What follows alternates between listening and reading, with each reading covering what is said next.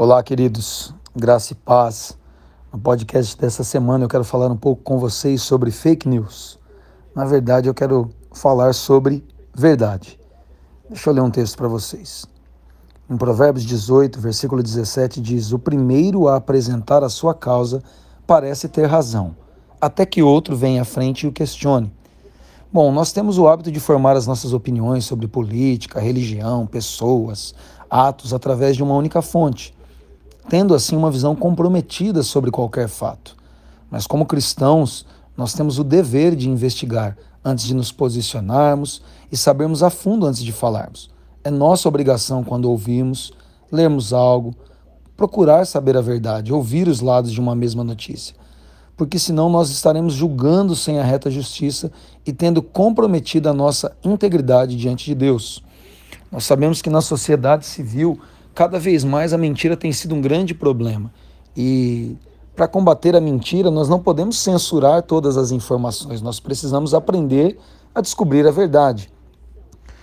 Na onda de, de fake news né, versus censura, você já parou para pensar o que de fato seria verdade quando vinda dos homens, principalmente dentro do nosso ambiente, a igreja?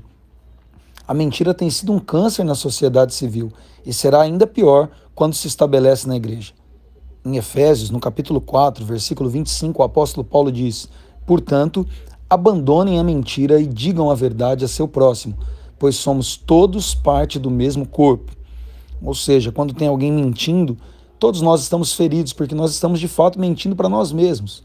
Eu creio, acredito que nós entendamos bem o perigo da mentira e até mesmo combatamos as mentiras expressas, escancaradas. No entanto, você sabia que existem formas veladas de mentir que tem acontecido com muita frequência dentro da igreja e sido muito mais danosas, pois elas se disfarçam de verdade e são constantemente contadas e acolhidas pelos ouvintes.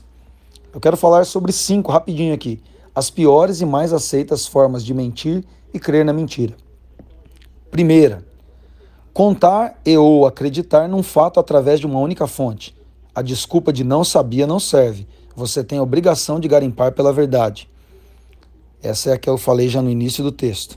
Segunda forma, fazer-se de vítima e barra ou acreditar num fato através, perdão, e acreditar em quem se posiciona assim. Quando há uma vítima, sempre haverá um algoz. Se você acredita sem averiguar, você acabou tomando parte numa posição. E você que se faz de vítima diante de outrem, de certa forma está falando mal daquele que, segundo a sua ótica, lhe vitimou. Terceira forma, colocar em xeque a opinião de outrem, falando coisas do tipo, né, com reticências. Ah, mas tem que ver se é isso mesmo. Ou, ah, eu até entendo esse ponto de vista, mas eu tenho uma outra visão. Essa é uma forma de contar mentira muito utilizada. Quarta, resistir internamente. É aquilo quando você concorda por fora, mas dentro de si está indisposto a caminhar em concordância. Você concordou para encerrar o assunto, não quer falar mais, mas por dentro você sabe que você não concorda e não está disposto a andar em concordância. Quinta e última forma elencada aqui, sabemos que existem outras, né? É aquele dizer, tudo bem, farei isso, ou conte comigo, quando por dentro você sabe que não fará ou não tem certeza se poderá fazer. Em nome de Jesus, que nós possamos nos livrar de todas as formas de mentira, contadas e ouvidas e acolhidas em nosso coração. Eu espero ter ajudado vocês a serem mais sábios e a não se contaminarem com aqueles que têm causado dano à igreja do Senhor e à nossa família da fé, horas pela falta de pureza e orgulho nos corações. Deus é todo verdade e assim devem ser os seus filhos. Graça e paz.